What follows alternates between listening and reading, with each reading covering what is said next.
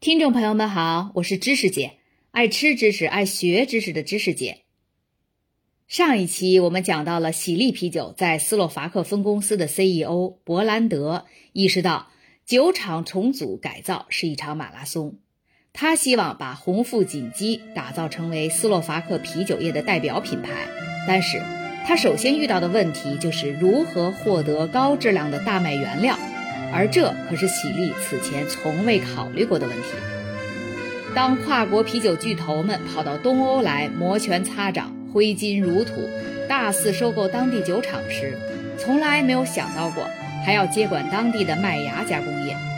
当地政府可不傻，他们是把酒厂和麦芽加工厂捆绑在一起出售，而为了保证酿酒用的麦芽得是优质麦芽。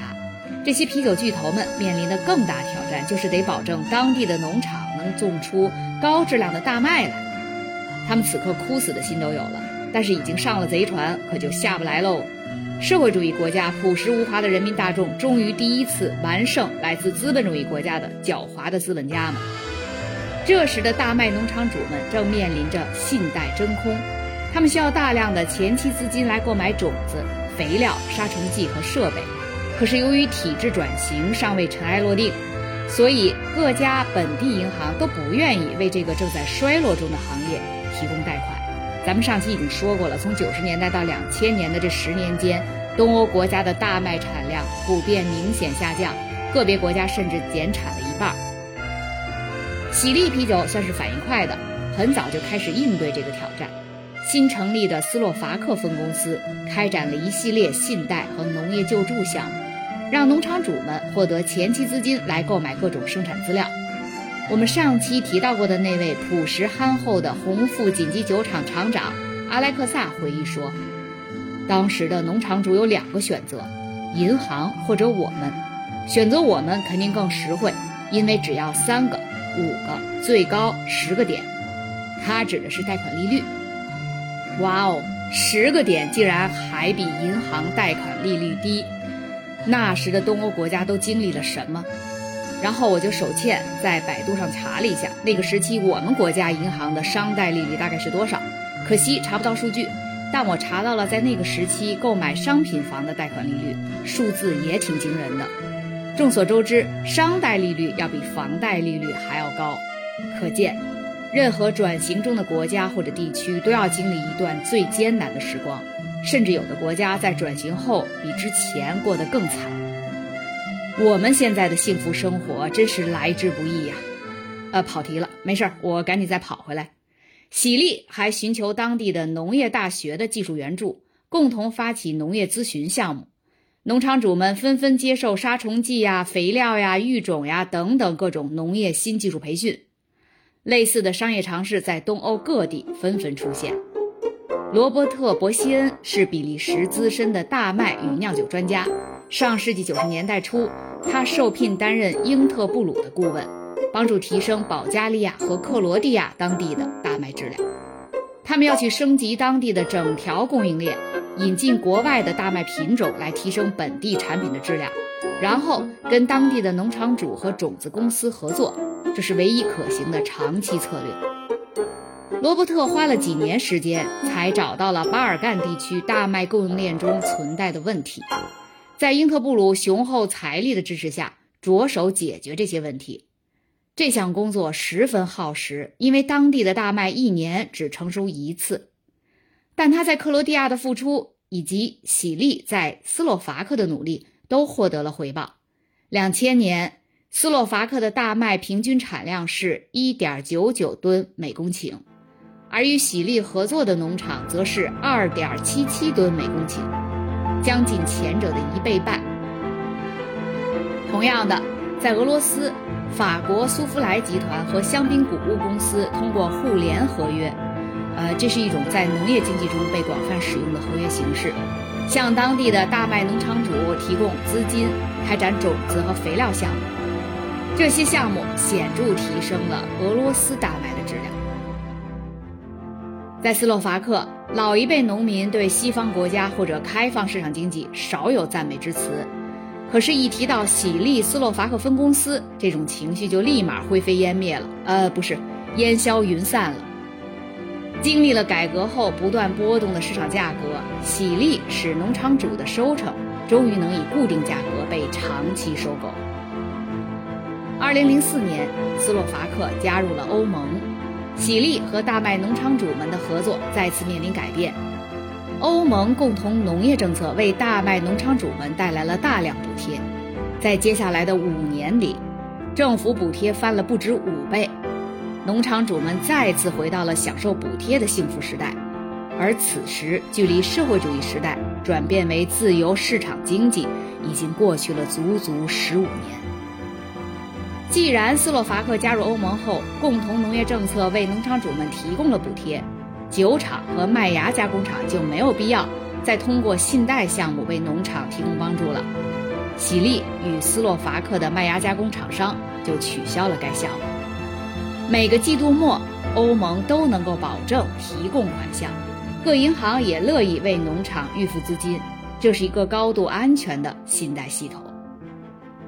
欧盟提供的补贴改变了这些农场的财务状况，虽然这些额外收入让农场直接获利，但也让人意想不到的改变了他们与酒厂的合约谈判。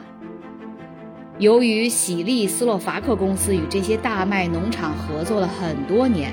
对于他们的经营活动、盈利模式，还有账本的底线，都了解得透透的。现在既然有了欧盟的补贴，就意味着他们大麦的实际生产成本又大幅降低了。喜力作为拥有强大市场实力、经验老道的跨国买家，在跟农场主重新订立合约时，怎么能傻到不考虑这些变化因素呢？于是，喜力斯洛伐克分公司大大压低了大麦进价。公司的利润率获得了大幅提升，喜力斯洛伐克分公司的 CEO 伯兰德的马拉松式思维终于获得了意想不到的回报。通过这两期节目，对于东欧国家从上世纪末到本世纪初啤酒产业的改变与发展，我们可以感受到体制转型与经济转型对于一个国家或地区产业经济和大众生活所带来的方方面面的影响与改变。我想想，下一期我们要去哪个国家转转呢？嗯，就去比利时吧。咱们自打一开篇就说到了比利时的贵族啤酒西弗莱特伦十二号，其实它也不是说贵族，它就是贵，而且限量。然后之后的节目里，咱们就都只是很零星的提到了比利时。嗯，其实对于酿酒历史悠久，而且拥有众多高知名度啤酒品牌的比利时来说，这确实有点不公平。所以下一期我们专门来讲一讲比利时的白啤酒。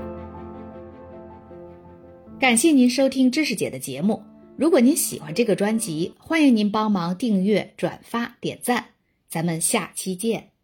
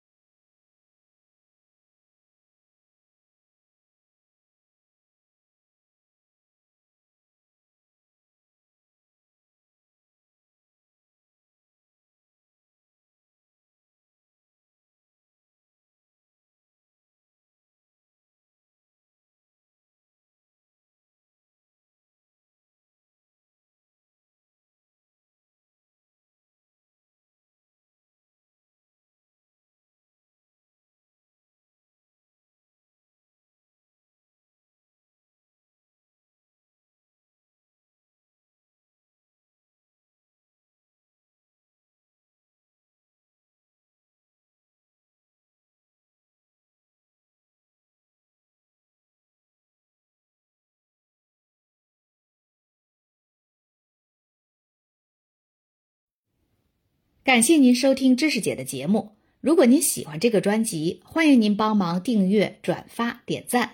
咱们下期见。